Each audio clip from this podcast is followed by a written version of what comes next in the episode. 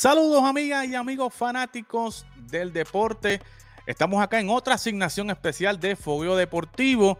Ya podemos decir que esto es una saga eh, de entrevistas, pero eh, han sido muy, muy buenas estas sagas de entrevistas, ¿verdad? Con relación al caso de Jack López, ¿verdad? Que lo tuvimos en entrevista luego de que saliera en una primicia acá en TAP Deportes que iba a jugar con el equipo de Estados Unidos en las Olimpiadas, en la disciplina del béisbol. Eh, y esto creó un mar de de controversia, ¿verdad? de opiniones mixtas, tanto positivas como negativas. Eh, luego, igualmente tuvimos al Porky López, el papá de Jack, reaccionando a toda esa mar de, opiniones. Y eh, eh, hoy tenemos a Efraín Williams, que es el administrador de los equipos nacionales y el director ejecutivo de la Federación de Béisbol de Puerto Rico, que también nos pidió tiempo y espacio para aclarar cualquier duda y expresar su opinión, ¿verdad? Y, su parte de toda esta historia que lo que ha eh, hecho Jack López, ¿verdad? Y le damos la bienvenida a don Efraín. William, ¿cómo te encuentras, Efraín? Saludos y bienvenido acá a Fogueo Deportivo. Saludos, un placer estar aquí. Había escuchado entrevistas muchas a través de tu plataforma. Jamás pensé que yo iba a estar aquí en una de ellas, pero creo que el tiempo lo amerita. Así que eh, gracias por la oportunidad. No, y gracias a ustedes por sacar del tiempo y, ¿verdad? y estar disponible para nosotros y para el pueblo de Puerto Rico aclarar eh, toda esta situación, ¿verdad? Ya eh, es público. Jack López va a las Olimpiadas con el equipo de Estados Unidos. Eh, en, una entrevista, en la entrevista que hizo con nosotros, Efraín, para empezar ya la entrevista como tal, el propio Jack nos, nos dice, ¿verdad? Que él envió unos mensajes eh, a la federación y que su agente también le envió unos mensajes a la federación haciéndose disponible, ¿verdad? Diciéndole a ustedes que él estaba disponible para que lo convocaran. Eh, eh, quería aclarar eso. ¿Ustedes recibieron esos mensajes de Jack y de su agente? Personalmente los recibí. Yo, yo, yo estuve texteando con el agente de, de Jack, Ramón Martínez. Él me indicó que Jack estaba disponible para el viaje. Yo le hice una serie de preguntas porque eh, hay unos requisitos para, el viaje, ¿no? Y, para el, tipo de plataforma que se iba a jugar. Yo le pregunté que si Jack estaba todavía con Atlanta, él me dijo que no, que ahora estaba con Boston, que me dijo que estaba en el campamento alternativo. Le pregunté que si estaba en Forimán o, o lo habían subido, me dijo que no, que estaba en AAA. Y yo le dije, pues perfecto, qué bueno. Este, voy a dialogarlo con el staff y, si lo vamos a requerir, pues, pues te dejo saber. Eh, Jack siempre ha estado en, la lista, ¿no? Porque cuando tú haces esto, este tipo de torneo, tú tienes que hacer una lista bien amplia de jugadores, porque en el camino surgen inconvenientes y si yo no pongo a Jack en el roster provisional, pues luego si lo vamos a convocar, pues no, no puede jugar porque no lo puse en el, en el roster inicial. Y, no, finalmente no llamamos a Jack porque nosotros trabajamos con un presupuesto, porque cuando tú eh, llamas a un jugador que es de MLB, no es solamente que el jugador tenga la disponibilidad, hay unos requisitos que tú tienes que cumplir, una de ellos es un seguro por cada día que estamos allí. Nosotros habíamos separado 10 mil dólares, teníamos de presupuesto para los seguros. Para nosotros era bien importante contar con un receptor porque los tres receptores que iban a ir a ese viaje inicialmente era Juan Centeno, René y, en, y NJ Meléndez, que pertenece a Kansas City. Correcto. Nosotros ya habíamos previsto que René y Juan podían conseguir algún contrato eh, para Liga Menor y eso nos iba a imposibilitar un poco porque ellos estaban tratando de encontrar una oportunidad y si un equipo los convocaba difícilmente pues lo iban a traer a ellos para, para perderse y más como era el, torneo que era tipo burbuja. Así que eh, ya sabíamos que cada, eh, cada jugador nos cuesta que, pedimos permiso, si eventualmente lo convocamos, se van entre 2.500 a 5.000 dólares en seguros nada más. Así que nosotros estamos bien enfocados en MJ Meléndez, Emanuel Rivera y José Miranda. ¿Por qué no tanto en Jack? porque las posiciones que juega Jack en ese momento nosotros estábamos, entendía el staff, que estábamos bien cubiertos, porque nosotros teníamos a Yadiel Rivera, Yemuel Valentín, Iván de Jesús, okay. Martínez, Luis Mateo, que son jugadores que han ido a torneos internacionales y han lucido, pero en grande, con el equipo nacional. Así que como nos sentíamos bien cubiertos en esa posición y estábamos enfocados en utilizar los recursos que teníamos en esos tres jugadores, pues por eso, pues no fue que no tomamos en cuenta a Jack, es que entendíamos era más importante para nosotros invertir los recursos que teníamos en esos tres jugadores junto con Henry Ramos que si traíamos a Jack para una posición donde teníamos mucha gente cubierta, eventualmente pues, pues no, no llegó la fecha límite, unos jugadores no pudieron ir por cosas de logística, nada que tenía que ver con los permisos, y entonces Jack ya no lo habíamos convocado, y esa, esa fue exactamente la situación con Jack. Ok, que me robaste la pregunta, que era ¿verdad? la pregunta lógica, que por qué Jack no fue convocado. Así que eh, para aclarar el asunto, eh, Jack no fue convocado porque ustedes, el staff, ya se sentía cómodo con los jugadores que tú me mencionaste, Iván de Jesús, ¿verdad? Con, con Osi Martínez y los demás jugadores se sentían cómodos. ya correcto, se sentían cómodos y que no hacía falta otro jugador más de esa posición no es, no es que no hacía falta, es que eh, solicitar el permiso para un jugador que pertenece a una organización, primero, tú no tienes la certeza de que te van a decir que sí, porque el agente es quien me dice que está disponible, pero ese no es el proceso. El proceso es, nosotros tenemos dos personas en, en MLB y es el mismo caso para todas las organizaciones, para todos los equipos que participan en este evento. Nosotros tenemos a Chris Haddock, que es el enlace entre la World Baseball y Major League. Nosotros cuando le sometemos el roster preliminar le tenemos que indicar qué jugadores pertenecen a organizaciones de grandes ligas que no están dentro de los 40 porque los 40 no pueden participar. Okay. Así que cuando sometimos todos los nombres, pues él me va enviando los permisos según las organizaciones, eh, se los van dando. Exacto. El de Jack eh, fue de los últimos que llegó cuando, cuando nos dieron el nombre de Jack de que ya le habían dado permiso, faltaban como dos semanas para irnos, que ya nosotros teníamos el equipo pues casi confeccionado. Así que no es que ya, porque yo quiero ser justo con Jack, porque yo no quiero que la gente lo juzgue, porque Jack siempre que lo habíamos, que hemos necesitado algo de Jack para el equipo nacional, él ha dicho que sí, ha dado un paso al frente. De hecho, Jack me ha ayudado a mí a, a reclutar otros peloteros que son amigos de él y le digo, mira ya, que este está en duda, eh, déjame eso a mí, que de eso yo me encargo. Y ya fue a los dos premier con nosotros y, o sea, él, con el equipo nacional ya ha sido espectacularmente dispuesto a, siempre representar los colores de Puerto Rico. Correcto, que no, la, la, situación es que no, no hay nada personal contra Jack, sino que fue una decisión eh, del staff de, sí, un coaching staff, exacto, eh, estrictamente deportiva y, ya lo entiende porque, eh, o sea, Jack sabe cómo, cómo funcionan los programas nacionales y, eso, todos los países tuvieron que hacer lo mismo. Mira, es que estamos en tiempos no ordinarios. Eh, Dominicana, si tú ves el roster preliminar que tenía ellos, ese equipo de Dominicana asustaba. Y le ocurrió la misma situación que nosotros. La diferencia es, banco de talento en Liga Menor de Dominicana es mucho mayor que el de, el de, Puerto Rico.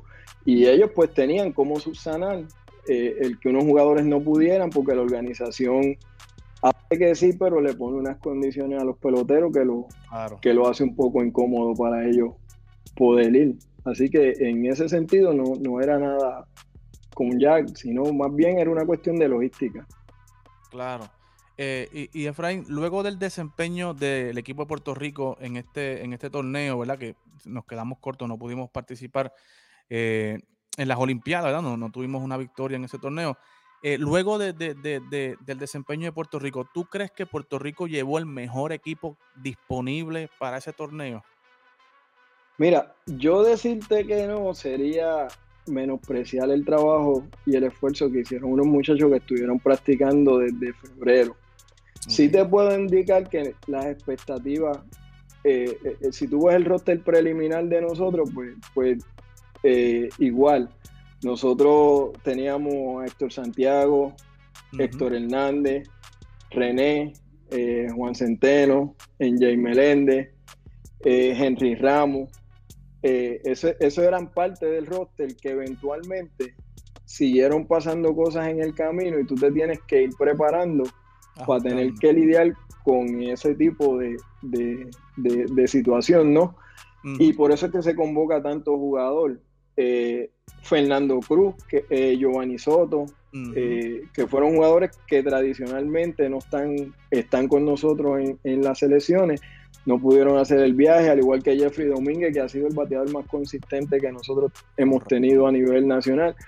Por diferentes razones no, no pudieron asistir, todas muy válidas, porque yo, yo no hablo mucho y soy palco hablando de esto, porque a veces cierto sector de la fanaticada se ensaña con los jugadores cuando la realidad es que ellos están disponibles y hacen un esfuerzo tremendo por representar al país.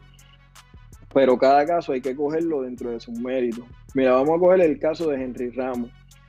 Tres días antes, Henry le surgió la oportunidad de firmar en Liga Menor. El torneo era tipo burbuja, una vez tú entrabas a la burbuja no podías salir.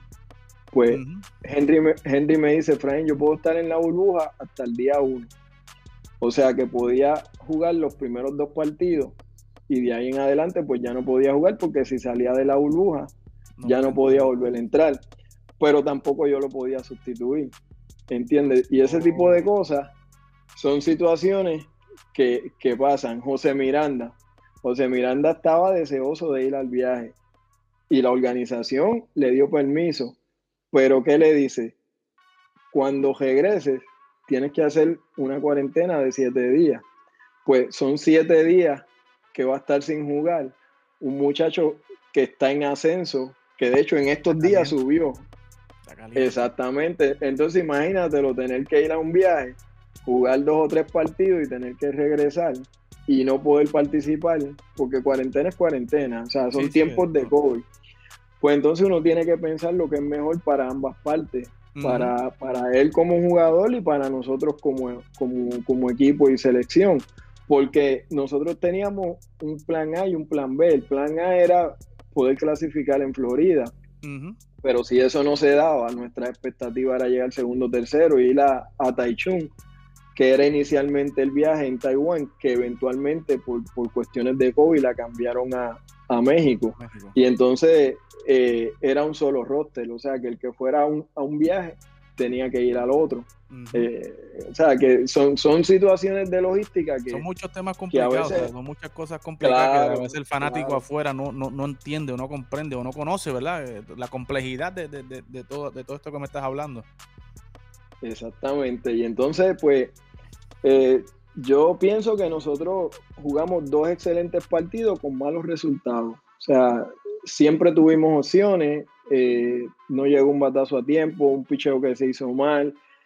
Eh, la ausencia de Fernando Cruz sí pienso que tuvo mucho peso. Eh, Giovanni Soto, que había sido nuestro lanzador estelar en todos los viajes, no pudo porque estaba lastimado en ese momento. Héctor Santiago, que había, íbamos a contar con él, ya está en Grandes Ligas con Seattle. Héctor Hernández consiguió contrato en México. Y Emanuel Rivera, en esos días la organización le dijo que lo podían subir al equipo grande y no lo mintieron. O sea, eh, que son, son cosas que, son bien internas del equipo que, que pues yo decidí hoy sacarla a la luz pública para terminar con las conjeturas y las especulaciones de, alguna gente. Pero, pues, sí, todo se hizo eh, en el orden que se tenía que hacer y pensando en, las partes de todo el mundo. Correcto. Eh, Efraín, con, luego de la participación de Puerto Rico en, ese torneo, eh, ¿verdad? La Confederación de Béisbol y Softball tiró el ranking mundial y Puerto Rico descendió tres puestos en el ranking, ¿verdad? Y, ahora, pues, países como Panamá y Nicaragua está por encima de Puerto Rico. te pregunto, ¿Qué tú crees que Puerto Rico está haciendo mal, que debería mejorar? ¿O qué tú crees que Puerto Rico no está haciendo que debería hacer para, para próximamente en un futuro mejorar en ese ranking, verdad? Como un autoanálisis, ¿no? Sí, no, ya, ya nosotros, nosotros constantemente pensamos en eso, ¿no?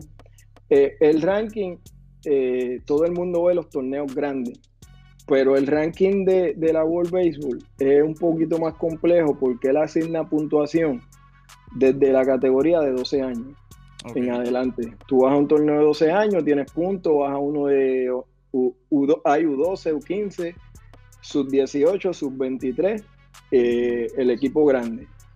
Eh, eso, eh, nosotros ya habíamos evaluado, porque nosotros entendemos, no, es cierto que Australia juega más béisbol que Puerto Rico, este, Israel, Holanda, eso en realidad no es cierto, pero ellos tienen algo que nosotros ahora para este próximo ciclo nos estamos preparando y es que ellos compiten en todas las categorías, hasta en los bailes de muñeca. Los invitan a un fogueo, ellos van. Los invitan a U12, ellos van. Y obviamente nosotros no estábamos yendo por falta de recursos. Pero ahora no, nos estamos preparando. Ya tenemos un fondo bastante amplio ya en este año para cuando venga el próximo ciclo olímpico. Pues básicamente estamos preparados para participar en, en todas las categorías. Pero hay algo más con esto del COVID, si tú buscas, nosotros descendimos tres posiciones y Estados Unidos descendió dos. Lo que tenemos en común es que en, en las naciones donde se dejó de jugar béisbol por completo en este año y medio fue en Estados Unidos y Puerto Rico. Nicaragua nunca detuvo su torneo y los torneos internacionales se siguieron dando. Eh, Venezuela, Dominicana, en todos sitios se jugó béisbol. Donde único no se jugó béisbol fue en Puerto Rico y Estados Unidos. Así que todas esas competencias que se dieron en ese año y medio, Puerto Rico no, no asistió. Nosotros pensábamos recuperar el camino en 2021 ahora porque iba a haber una, un premundial de U12 que era en México, se canceló por el COVID. Oh. Había un U15 que se iba a jugar también en México, se canceló por el COVID. Teníamos un sub-23 que era en Brasil, se canceló por el COVID. Así que la única competencia, teníamos un invitacional en Curazao que participaba Panamá, Dominicana, Cuba y Nicaragua. Lo, lo, movieron de fecha tres veces. Al final del día no pudimos asistir porque eh, nosotros lo queríamos usar como preparación para, para el premundial de, de Florida y se movió tanto de fecha que ya no, no era viable para nosotros ir allá. Y al final del día lo dieron hace una semana atrás, que ya no nos servía para los puntos. Entonces, si tú buscas, todos esos países sumaron puntos en este año y medio y Puerto Rico no pudo sumar ninguno porque sencillamente no participó. No, participó por el Adicional a eso, lo más punto que da es el Clásico Mundial de Béisbol. Y entonces se supone que esa competencia se hubiera celebrado el año pasado y tampoco se dio. Entonces, si ves, por esa razón, Estados Unidos bajó dos posiciones y Puerto Rico bajó, bajó tres, porque donde más puntos nosotros obtenemos es en esa competencia. Y los dos ninguno de los dos países cogió puntos en esa competencia. Correcto, así que punto aclarado, ¿verdad? De, cómo es que se acumula punto en toda esta situación de los rankings, ¿verdad? Que mucha gente, eh, veo muchos comentarios, ¿verdad? De gente eh, hablando, ¿verdad? Y, uno no, de no conocer, ¿verdad? No conocen las interioridades de lo que tú me estás hablando, ¿verdad? De, estas categorías menores, ¿verdad? Y, cómo el COVID ha afectado al deporte también como tal. Eh, mencionaste algo, Efraín, que precisamente lo mencionó también el Porky López en su entrevista mencionaste lo de lo de falta de fondo, ¿verdad? De que mm, eh, no estaban llevando los muchachos de Liga de U12, eso, porque no había recursos. Y eso lo mencionó también eh, el Porky López, que había alguna incertidumbre económica. A veces cuando los convocados van allá, no se sabe si se les va a pagar o si van a cobrar mañana o qué sé yo. Te pregunto eh, con mucho respeto, ¿hay una situación económica, hay una crisis económica en la federación o cuál es la situación actual? Bueno, para, para, para el nivel que nosotros queremos estar, no, no es el óptimo. O sea, nosotros tenemos que tener unos fondos que, que podamos salir a fobiar antes de cada competencia. El éxito, cuando nosotros hemos sido exitosos ganando torneos, es cuando hemos podido salir a, a fobiar. Obviamente nosotros quisiéramos tener más recursos, pero al cancelarse el torneo del año pasado, pues, pues no tenemos manera de llegar al fondo porque nosotros no recibimos fondos del gobierno, ninguno, punto. Y eso es una situación que ya nosotros nos queremos olvidar de eso y, ni mencionar más el tema porque ya van dos años nosotros básicamente jugándole al gobierno que nos ayude con diferentes propuestas y, pues hemos promesas hemos recibido mil eh, dinero no hemos recibido ningún parte del gobierno no ninguno. Entonces pues ya nos olvidamos de eso. Estamos haciendo actividades nosotros mismos para llegar y mantener nuestro propio fondo porque como te digo, nosotros nos autoevaluamos y, pues en el camino podemos ver lo que estamos haciendo bien y lo que estamos haciendo mal. Y lo que estamos haciendo mal es que no, estamos compitiendo en, en, todas las categorías. Y cuando vamos con el equipo grande tenemos que salir a foguear antes de, de, la competencia para poder tener éxito y esa ha sido la clave. Siempre que hemos ido a foguear hemos tenido la oportunidad de ganar medallas. Correcto. Eh, una pregunta, una pregunta te la voy a hacer, ¿verdad? Con, leyendo tanto comentario en las redes, eh, mucha gente pide la cabeza de Igor, que se saque Igor de la selección. Eh. Igor mantiene la confianza de la federación, o sea, ¿se mantiene Igor hasta el momento al frente del equipo nacional?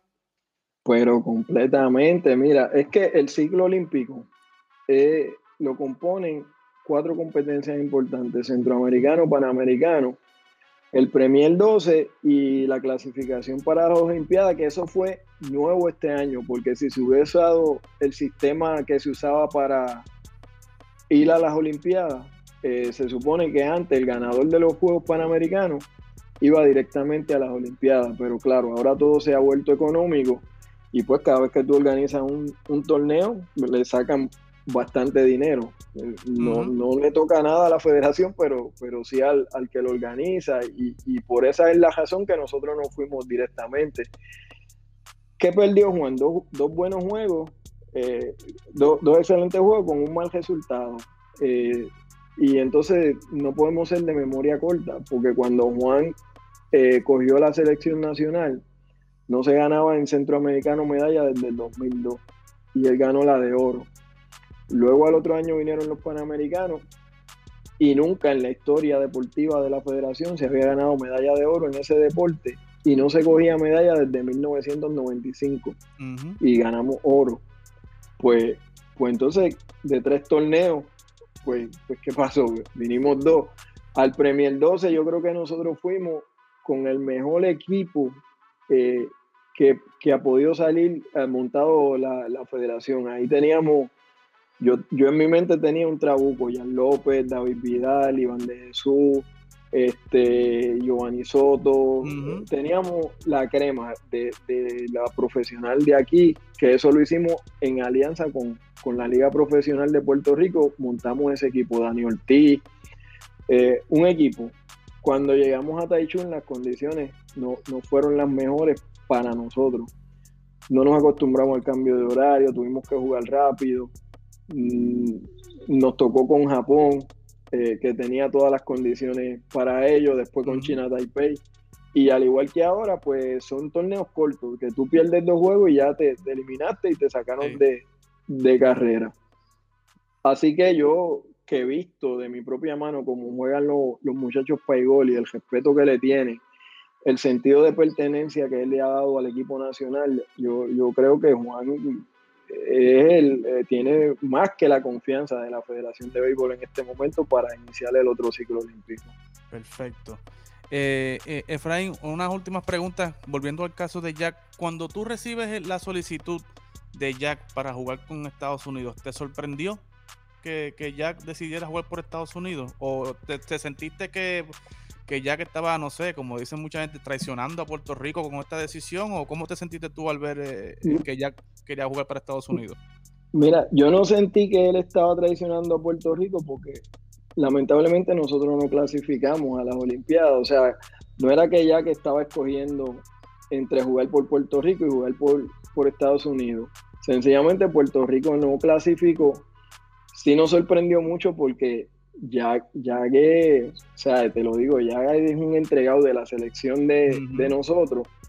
Y, y, cuando tú renuncias a la ciudadanía deportiva, pues eso es permanente, o sea, no, no, no hay reversa, no es que hoy puedes jugar por Estados Unidos y mañana hay una competencia internacional y tú puedes jugar por Puerto Rico. En ese sentido, pues yo me, me sorprendió porque yo dije, bueno, no va a poder jugar más nada con, con nosotros, pero eh, como te digo, Puerto Rico no clasificó a las Olimpiadas, Jack tiene 28 años, el sueño de todo atleta, todo atleta es participar en una Olimpiada. Oye, créeme, lo que tú le preguntas a cualquier atleta, bueno, Michael Jordan, que, yo creo que ha sido el atleta más grande que ha dado la historia que yo conozca, quería jugar en una Olimpiada. Así que si él tenía la oportunidad de jugar en una Olimpiada, no sabemos si en las próximas Olimpiadas va a haber béisbol, porque el béisbol no, no es un deporte olímpico. Está este año porque en Japón el, el béisbol es el deporte número uno. Así que doctor Kile, que es el que le puede dar el permiso o no, nos sentamos, lo analizamos y como bien explicamos en la carta, el sueño de un atleta es el sueño de un atleta. O sea, ¿cómo nos vamos a oponer a eso cuando ya que ha sido una persona súper desprendida que con dinero o sin dinero siempre ha dicho que sí? Así que en ese sentido, pues nosotros nos sentimos, eh, de primera instancia nos, nos chocó por las veces que ya ha participado con Puerto Rico y que pues está renunciando a la ciudadanía deportiva, que es lo que se hace. Pero por otro lado nos sentimos contentos por él porque puede cumplir su sueño, porque ya tiene 28 años, para las próximas Olimpiadas tendría 32 y no se sabe si va a haber el deporte o no en la Olimpiada. Así que nosotros nos objetamos eso y, le deseamos todo el éxito del mundo allá porque se lo merece, ya que ha sido un muchacho muy bueno con nosotros y, de verdad que, que se lo merece.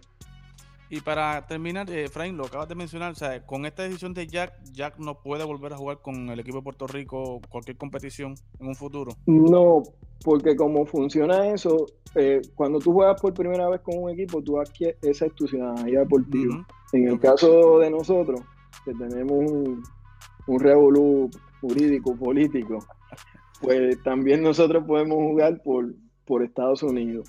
Eh, el atleta es el que hace la elección. En este caso, como Jack ya tiene una ciudadanía deportiva, pues nos solicitan a nosotros que si nos oponemos al cambio de ciudadanía que él está solicitando.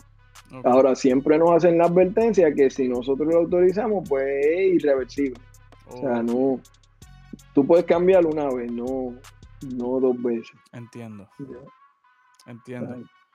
Bueno, Fraín, eh, ¿cuáles son los planes futuros ahora de la federación? ¿Qué, es lo que tiene la federación de frente? ¿Cuáles son los planes eh, inmediatos y a medio plazo y a largo plazo de la federación eh, de Puerto Rico?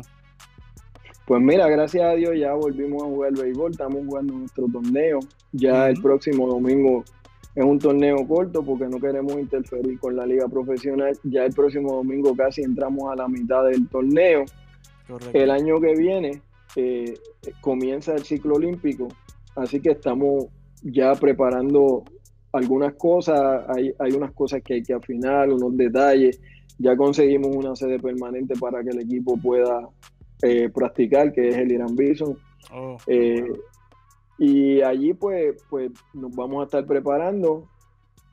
Vamos a participar el año que viene, si Dios lo quiere, en todas esas competencias juveniles para poder eh, subir en el ranking, esperando que en el 2023 se dé el clásico, los centroamericanos y los panamericanos todo el mismo año. Así que nos estamos preparando para eh, eh, ese año que va a ser bien, bien alto en competencia y, poder estar de nuevo en los primeros 12 en el ranking del deporte, porque e, esa es la meta que tenemos. Y me alegra, me alegra escuchar eso, Efraín, de que van a empezar a competir en todos los niveles de U12, ¿verdad? En todas las categorías. Me alegra porque eso, eh, ¿cómo digo? Acelera un desarrollo, ¿verdad? Desde el béisbol en Puerto Rico, lo sacas afuera, ¿verdad? Tienen interacción con, otro, con otros países, con otras competiciones y eso pues, le, le va bien, le hace bien al atleta de cara al futuro. Y obviamente, como tú dijiste, el 2023 es un año donde va a estar el clásico, que yo sé que hay un hambre en Puerto Rico por ese clásico y es un equipo que, Puerto Rico está eh, anhelando ver nuevamente juntarse. Así que, Efraín, te damos las gracias por sacarle tu tiempo y estar aquí con nosotros. Sabes que TAP Deportes es tu casa y cualquier cosa que ustedes necesiten o que eh, necesiten de nosotros, tienen las puertas abiertas acá en TAP Deportes y de Fuego Deportivo. Así que, gracias por estar con nosotros, Efraín. Gracias a ustedes por la oportunidad de haber pues, pues dado el punto de vista de la federación y, y poder aclarar muchas cosas a la gente, porque pues yo, yo quería darte los datos, no, no una opinión personal como tal, y, pues gracias a Dios me diste la oportunidad de poder hacerlo. No, y para eso estamos, o sea, estamos para escuchar ambas partes, ¿verdad? Y que salga la verdad y que el pueblo, ¿verdad? Y el fanático, pues, eh, tome la decisión final, ¿verdad? Eh, eh, pero nosotros queremos darle parte igual a ambas partes, así que te agradecemos, Efraín, por la disponibilidad y sabes, como te dije nuevamente, Tab Deportes es tu casa, nos puedes llamar, nos puedes contactar para cualquier cosita que necesite la federación, estamos disponibles para ti. Gracias. Así que, amigos fanáticos, otra exclusiva más para TAP Deportes, Efraín Williams, Eddie Delgado para TAP Deportes.